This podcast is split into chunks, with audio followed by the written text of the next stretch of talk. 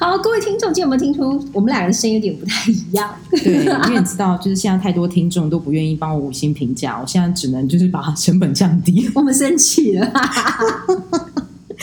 呃，我们现在在一家某知名的餐厅里面，对，然后呢，这个灯光美，气氛佳，对，嗯很有义气赞助场地。对。那今天我们要跟大家聊什么？呃，五月是五月的第二个星期天，是母亲节，是不是？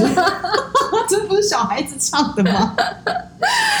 好啦，今天要跟大家聊的是有关于母亲的点点滴滴。对对，哎，我们还没自我介绍哎、哎，对哈、我们节目是叫什么名字啊？我忘了。可以再强一点。好啦，我是 Sophia，、我是欧拉拉。欢迎收听。好的，主播各位观众。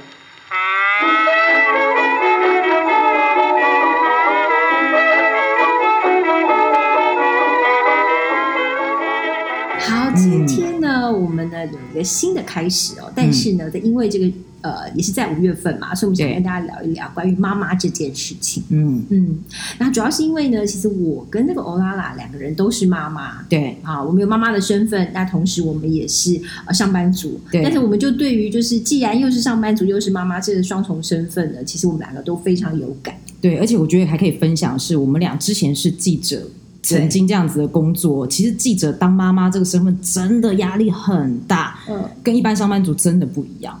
嗯，好，呃我真的要跟听众讲一下，因为我们两个真的是对着一个那个。那个 Mac 在讲话，所以我看到啦，其实我觉得很好笑，因为他非常诚恳，然后整个上半身就是弯着，然后很诚恳，要跟各位观众说话。我跟你讲，真的诚意十足，满分，大家一定要听我们。你知道我嗓门很大，我现在都是要一直压低我的声量。好啦，那我们回来讲啦，就是说，其实，哎，以我自己来说的话，老实讲，妈妈这个身份，你哎是在你的预期中的吗？呃，老实说，我两胎都是意外的，啊，真的哦，对我意外连连。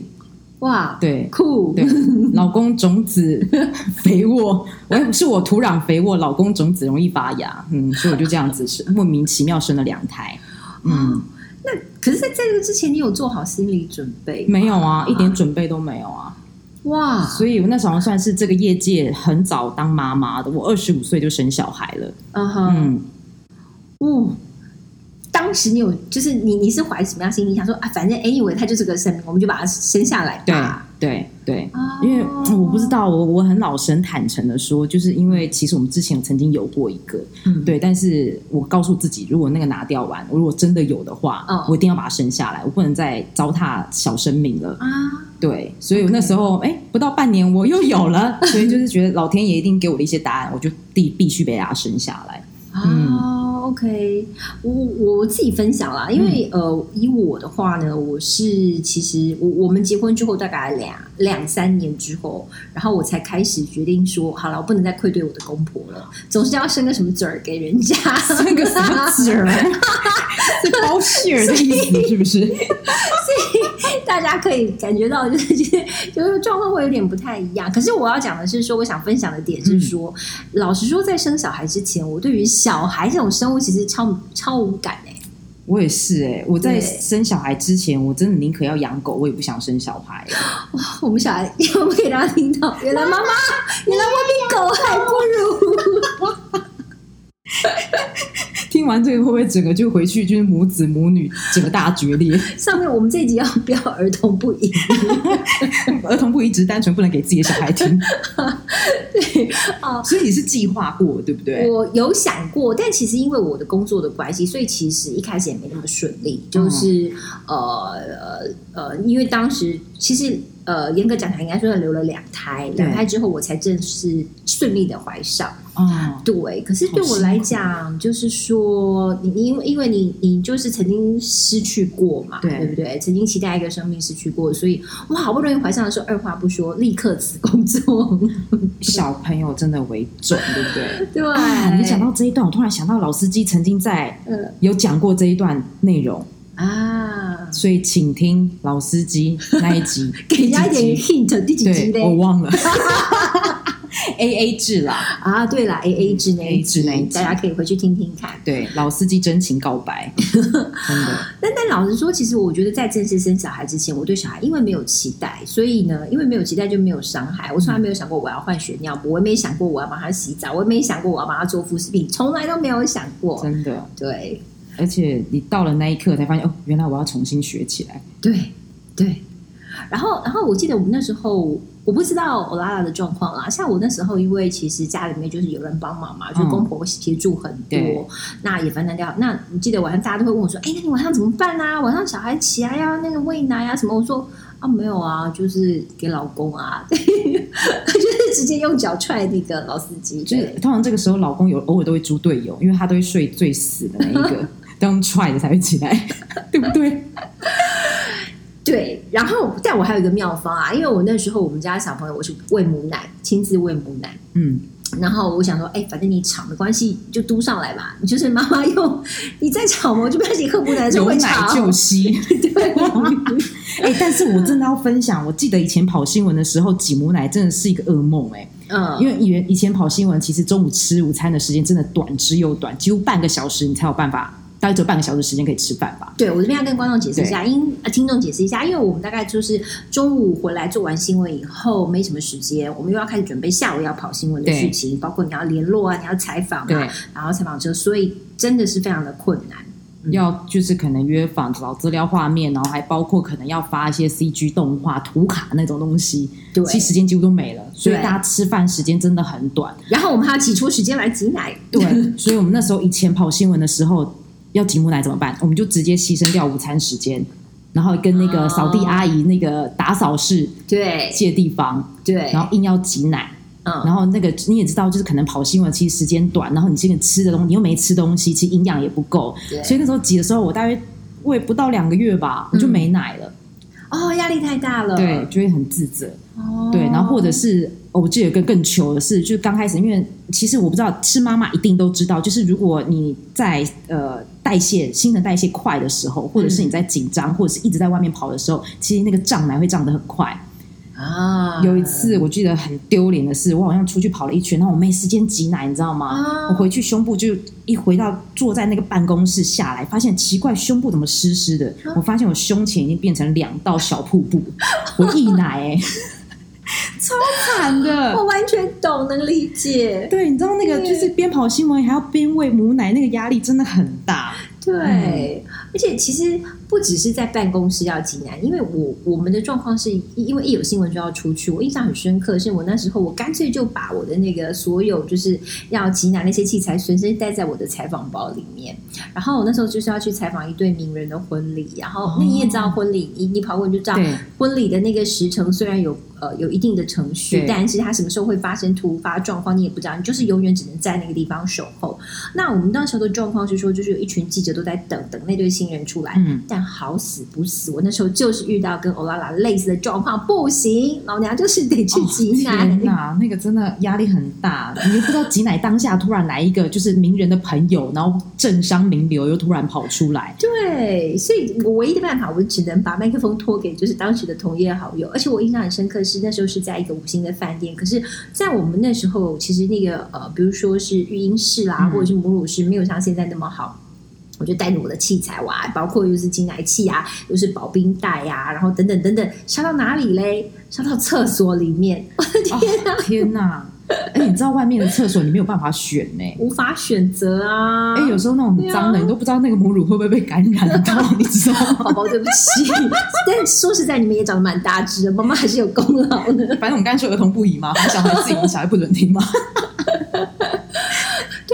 我我记得我那时候为了做这件事情，我还很认真，我还上网去查，然后就看到其他比我更伟大的妈妈，嗯，就是有的职业妇女，她可能是跨国，她必须要去呃飞长城的飞机到其他的国家去，哎，你知道吗？他一样没有放弃喂母奶这件事情，哎。我觉得那种真的锲而不舍的很厉害，超强，他就把整组的保冰袋、挤奶器全部都收好，然后就放在那他的那个小包包里面，跟他一起上飞机。然后呢，但那因为在飞机上得挤嘛，挤完之后你得要赶快想到保存这件事情，所以就嗯一下了飞机，二话不说就是立刻冲饭店，然后把它把它放到冰箱里面，把它冰好。然后重点是他还用国际运送把他送回台湾给他的小孩，所以光国际运费就不知道多少钱，我想应该是。应该比买那个奶粉还贵。但你有没有想，为什么我们那时候都被洗脑说喂母奶这么重要？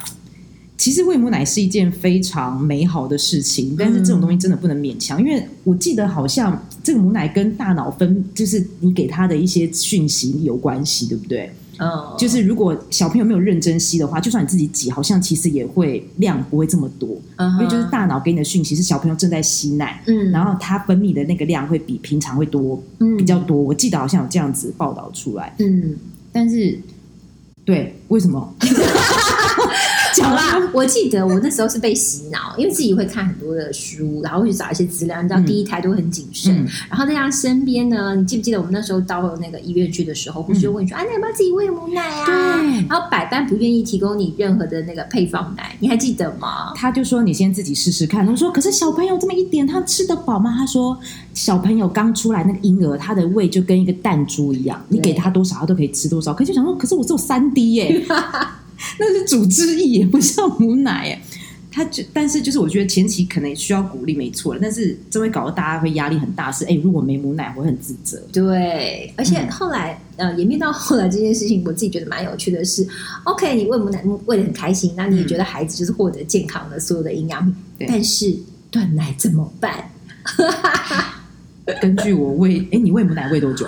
我大概喂了，哎，有没有到两岁啊？哇，你很强哎，你但我真心觉得，是因为哥哥死都不肯放弃。会吸，对不对？我发现小朋友会吸差很多。对，因为我儿子也很会，嗯，但是我还蛮少，我两个好像几乎都不到三个月我就没母奶了。哦，第一胎我很自责，然后后来就是想，哎，看吃配方奶是活得好好的。然后第二胎就是一样，哎，没到三个月我就默默跟我妈妈说，哎，就是因为退奶要吃那个退奶茶或者类似那些相关的那个食材嘛。嗯我就很放开，想说随便，反正小孩会长大就长大，母奶又不是没喝过。哦，对啊。说实在，我觉得妈妈倒也不用给自己那么大的压力，真的对啊。只是我觉得很好笑，是我儿子的断奶状况，因为我实在是不想再喂下去了，然后想好好睡个觉。知道好像有一些妈妈是后面反而不知道怎么断奶，因为小朋友到三四岁，他还是要吵着喝奶，就他已经、啊已经很聪明习惯了然后可能在捷运他就只要钻到妈妈的衣服，就说妈妈嗯我要喝奶，然后妈妈就很尴尬，就这样头就在里面。我记得好像有这种这种就是到很大不知道怎么断奶的情况。我那时候是想了很多各式各样的 people，但是都在存在我的脑海里，没有时间，因为我现在真的很不想喂。我想过涂墨汁，你有涂辣椒吗？然后涂辣椒，然后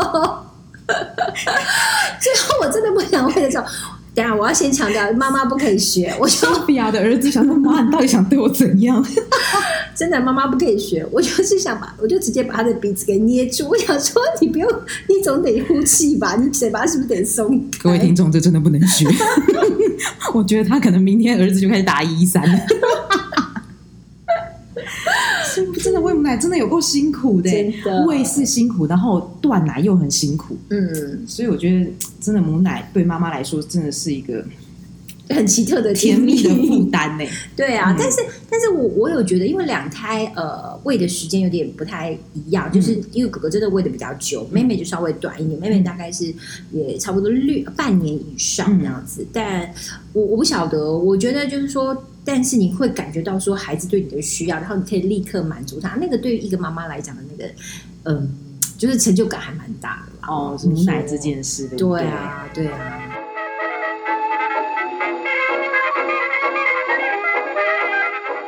哎，那除了母奶之外，因为嗯其实，在小朋友 baby 时期，真的要担心的东西很多。有些人说，其实，呃，不管是喂母奶，或者甚至要可能要安排他如何就是调好那个生理时钟，以如何一觉到天亮，我觉得那也是一个学问哎、对啊，就是甚至说，我那时候记得我生我女儿的时候，我记得最辛苦的，好像一路到快五个月吧，她没有办法一觉到天亮，她一定要抱着才能睡觉。我那时候累到我在边喂母奶，我边打瞌睡。我我不知道是不是很多妈妈都有这样子的一个经验。或者是抱到我已经你哭你在哭什么？你卖够考啊！你靠咖喱我你在那边靠啥 啊？奶也喂了，尿布也换，就是在哭。哦 Sophia 你有遇到这种类似这样的经验嘛？就是不知道你在那靠啥，你知道？呃，有，我有一个类似的经验，嗯但是那个不是他哄他睡觉，因为那时候就是呃，我们家小朋友大概才刚满月，然后我已经必须要回到职场里面去了。可是你也知道，就是那时候其实还没有断奶，可是小朋友到了午夜，大概是过了十二点之后，其实他最需要妈妈的时候。那我们说工作时间是不是很长？有时候必须要上班到一点钟。我印象很深刻，那时候老司机呢，他就只好很苦情的把小 baby 就是背在那个你知道育儿袋里面，然后就把它背上来，然后就开始开车，就坐在那个，所以就等于是驾驶座，然后那个驾驶座的方向盘跟他中间就隔着个婴儿，然后一路开开开开开，开到公司楼下门口，天哪，压力好大哦！然后然后重点来了。吗？重点来了，那我那时候才刚下班，才一点钟，我就记得我们那时候公司大概在九楼、十楼的位置吧，我就按了电梯，然后下来，我都还没有电梯门都还没有打开，我就听到哇，就是从非常遥远的声音，有那个婴儿的那个妻子的哭声，我压力都来嘞！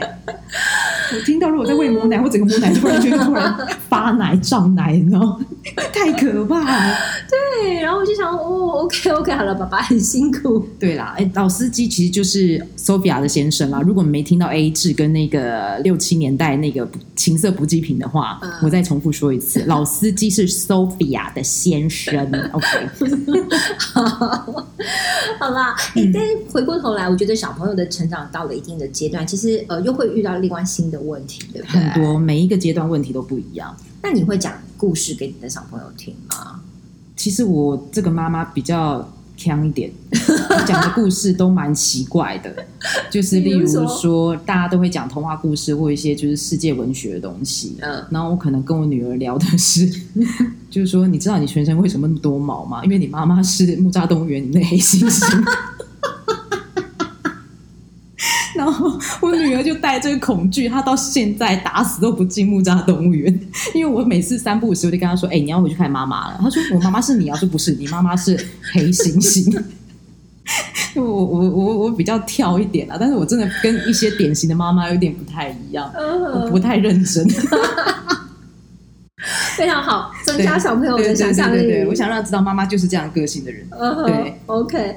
那我记得我自己呢，我也会讲故事，但是呢，我讲的故事会比较偏向，就是我觉得我不要属于心机派的妈妈，就是说。啊。我讲故事其实是隐含着一个我想要告诉他的事情，对。但你知道说教这件事情，现在没有小朋友想理你，真的对。所以我那时候呃，比如说小朋友，你会觉得哎，不想你不能要随便乱生气呀、嗯。你就会找那种什么呃什么、呃、我要变成喷火龙之类的书给他听。你很有心哎、真的吗、嗯。O k 因为我儿子这一块我现在搞不定，啊就是情绪管理这一块，我发现很多妈妈其实都会遇到小孩子有这样的问题。嗯哼，嗯哦，所以欢迎听众给我们一些意见跟建议。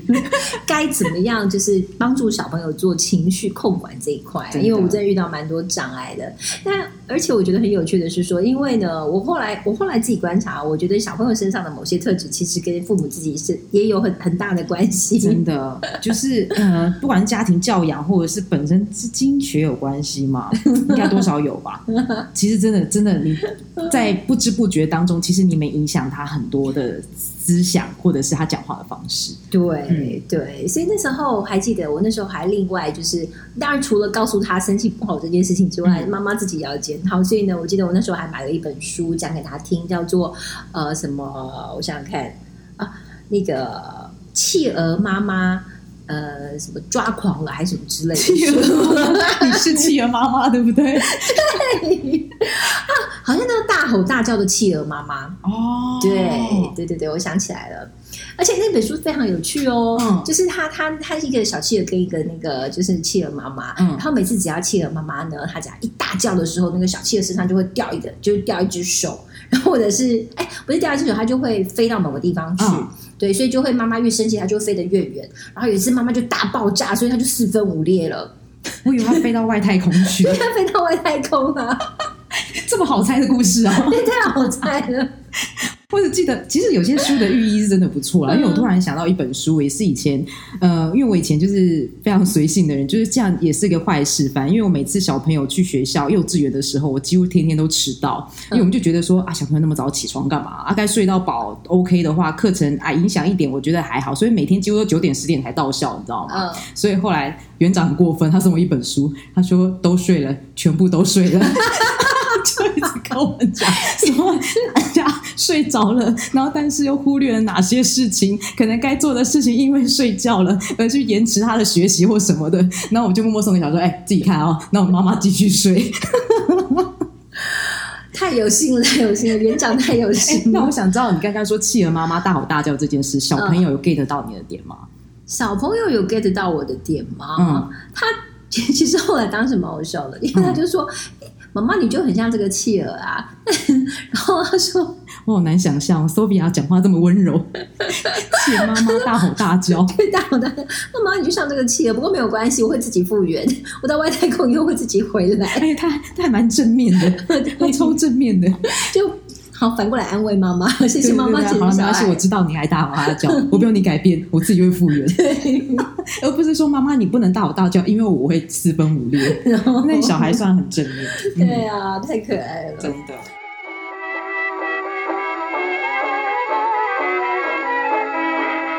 可是哎，在在我记得在我们的那一代里，就是我们的妈妈那一辈，他们嗯带小孩的方式跟我们好像又不太一样。哎嗯，哎，我不知道这种说法对不对，但是我有点发现，其实上一代的妈妈，嗯，嗯，比较容易会落入情绪勒索这件事情。就是你为什么没有对我怎么样怎么样？我为你做了什么什么什么？对对对，或者是哦我对你这么好，你应该要用功读书，嗯才不会辜负我对你的期望。嗯，对你应该要做我要求的事情，你没有做到，就是辜负我对你的好。呃，我发现上一代的妈妈好像有些会落在这样子的一个 circle 里面。哦，嗯，有哎，这样讲起来，我觉得我自己回想我的成长历程，嗯，感觉有这样的状况。，对，也有可能他们上一代的教育方式也可能是这样，嗯，你自己有亲身的，就是嗯，很很切身的经历啊。嗯我几乎从国小一路到大学，哈，就例如说，哈，我要你要学钢琴可以啊，我买一台好的钢琴给你，嗯我买给你越好的，那你就更认真的学，以后你要考音乐班。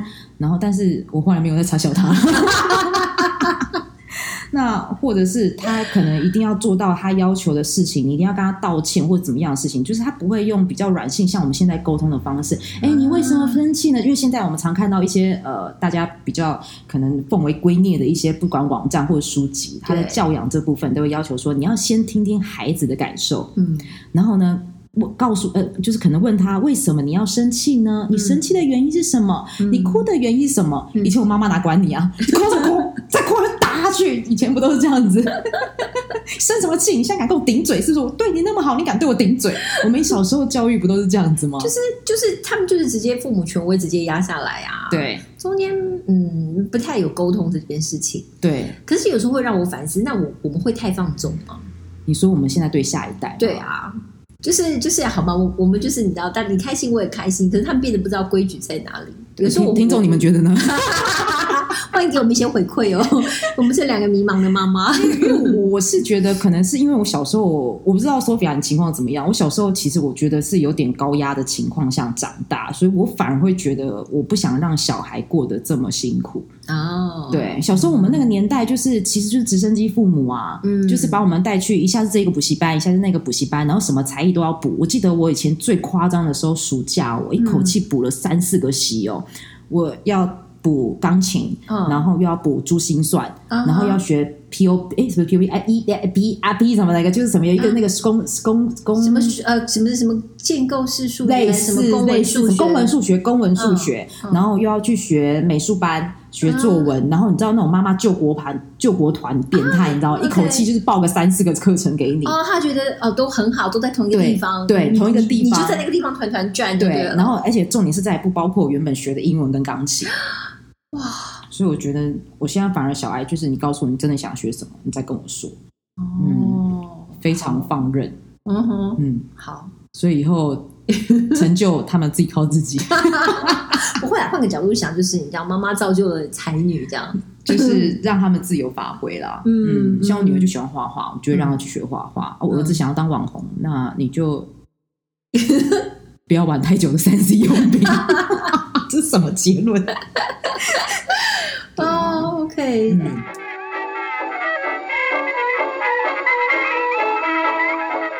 我但我你有没有问过你自己的小孩啊？就是说你，你其实会不会问他说，那你你对妈妈有什么感觉，或者是你爱呃，你你你爱不爱妈妈？我觉得我们都很爱问这种问题耶。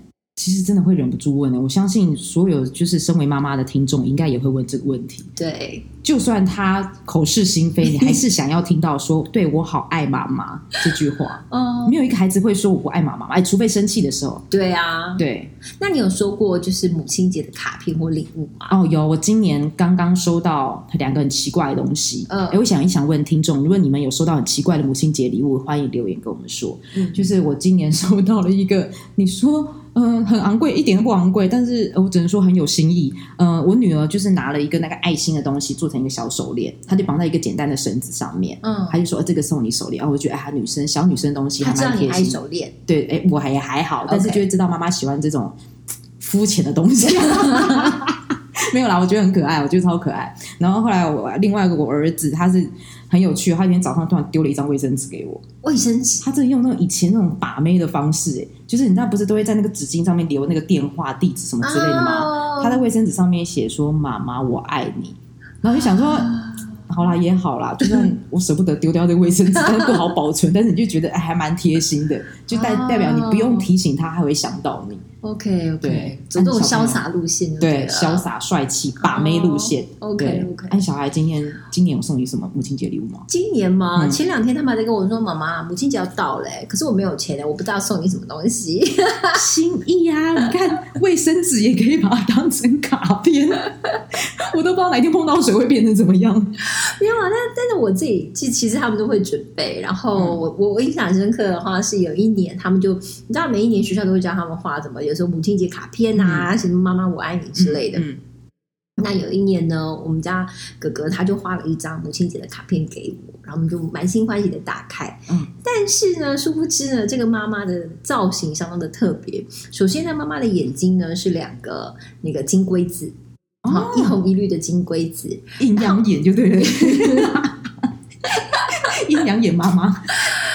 整整个造型，对，基本上你看得出来，anyway，那是个是个短发的人啊，可以像个人，看起来是个妈妈。但是他的整个背景图案呢，是就是呃一一片红，就是红色，然后后面有山的形状，然后在山的那个呃山口的地方还会有冒那个点点的那个黑血跟那个红烟出来。我第一眼看我还看不出来那什么东西，我说：“哎，这是妈妈。”然后那为什么她的背后是这个样子？我说：“哦，因为因为我在画火山啊。你到底今天从那个企鹅妈妈到这一趴，感觉到底手表在家到底情绪有多不管有多差，看完火山就笑出来。所以他是指是是这个意思吗？还是说你是热情如火？No，Oh my God，Sophia，大家知道我在孩子心中的形象。好了，Sophia 儿子就是不要听，不要听，好吗？妈妈今天讲完这集，明天就会对你好一点，知道吗？对，没有啊，但我觉得孩子是贴心啦，非常可爱。对，其实他们就会用非常真诚的方式去表达他们在某个 timing 对你真实的感受。对，但平常跟他们的相处其实都很可爱，常常就会说啊，妈咪我爱你啊，然后整个就会像那个树懒，就会启动树懒或者是无尾熊模式。明明就已是一个五年级的，你知道已经有一定程度跟高度的大男孩，就是回到家以后还是会呈现树懒或者无尾熊模式的时候，你会觉得怎么一回事？但是你要想，现在很多五年级小朋友现在很早熟，我不见得会想做这种事，你要好好把握啊，很多。都这样跟我说，哎，是真的，对，因为现在会尴尬了，嗯，对，哦，因为像我儿子现在有点夸张，也是三年级了，他到现在还是会就是妈妈我爱你，然后他就要嘴对嘴，我就转头说你不要这样，我老公会看到，就是小孩真的对妈妈表达爱的方式，就像你说的很真诚，但是就真的你要把握这几年，对。对。而且我们家儿子还有一个另外一个很特别的地方，他特别喜欢在人群，就是一大群人面前把我抱起来。我不懂哎，我真的这这个抱得起来，对他抱了起来，但是我无法 get 这个点。就是为什么一定要把我抱起来？我觉得这孩子他的应该是特点，他很喜欢想要在外人展现说他有能力可以照顾妈妈或保护妈妈，哎，这是他的特质，有可能，有可能，对对就是可能这是保护的意味。然后像我儿子这样揪我一下，这就是亲吻我一下，这种应该是他想要跟大家宣扬他可以娶到他妈妈吧。天哪，好乱！嗯，OK，但是就是回到一个点啦，就是到底你想要让这些我们的孩子在你心目中是成为怎么样的妈妈？嗯你有想过你就是可能在带小孩的过程中，你有想要让你的孩子认为他心中的妈妈是什么样吗？我其实没有认真想过这个问题、哎、我觉得就是呃，顺其自然，，对，就是顺其自然，不要让他讨厌就好。嗯，应该不会啊，还蛮有自信的。这应该不。会，哎、但是真的有些真的很难说、哎，我也曾经遇过身边的朋友是觉得妈妈小时候对他呵护至极，保嗯护的太好，然后长长大他就觉得那反而是一个压力的来源，因为他很怕长大没有办法好好孝顺爸妈，啊，对，哇，然后就可能跟家人越走越远。哦，所以他反而会觉得父母对他太好，造成压力。对，这是我蛮意外一点，因为我就觉得说，通常不是会造成阴影或压力，一定都是可能呃小时候可能妈妈对他的行为模式或怎么样是反应是比较偏激的。嗯但是其实你也没想到，就是有时候妈妈太过于呵护、太保护他的底下，他反而嗯长大会有会有一个反作用力在。哦，对嗯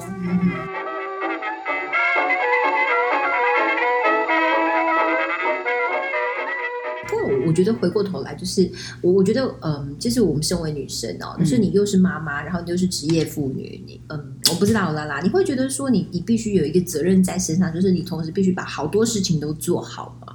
嗯，我曾经觉得，我不知道是不是很多妈妈都会有这样子的一个观念，就是好像天天一定要看一些，就是我刚才讲的奉为圭臬的一些亲子教养的网站，嗯。或者是你可能有 follow 一些就是比较有代表性的一些小儿科医生怎么教你怎么何谓教养。嗯。这件事情，因为其实我刚开始带小朋友那几年，我发现有一些我 hold 不住，例如说他们的一些情绪管理问题，或者是他们学习不够专心，然后那时候我就有去看了一些亲子那些相关的一些书籍或文章，但是我发现到后面，其实你压力会越来越大、哎，因为对自己的标准你会越设越高。我不知道是不是有些听众也会常常这样子，会把自己的标准设得很高。嗯但事实上，其实我们能做到的程度可能就只有六七十分，我们没有办法可以做到八九十分那么好。嗯但是就变成你自己一定要去调调整那个心态，嗯就不是每一个事情或者是小朋友的教养都能想象中那么完美。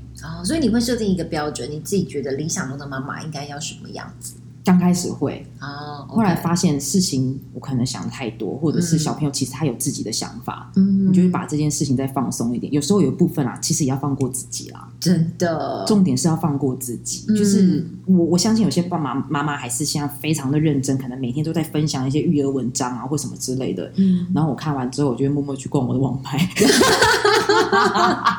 真的，你身边还是有朋友会跟你分享这些？有有有有有一派，他真的，我觉得那个也不能否定他们这样子，因为他们真的对于小孩这件事情，他们非常的认真。但是我真的觉得要一块，真的要好好想，你除了把这些事拿掉以外，嗯小朋友教养或者是他们的生活这些事情拿掉以外，你到底自己还剩下了什么？嗯，我觉得这最近这几年是我一直在思考的这件事情。我不知道 Sophia 这边也有也有在想自己在抽离过小孩以嗯后，嗯，到底自己还剩下什么？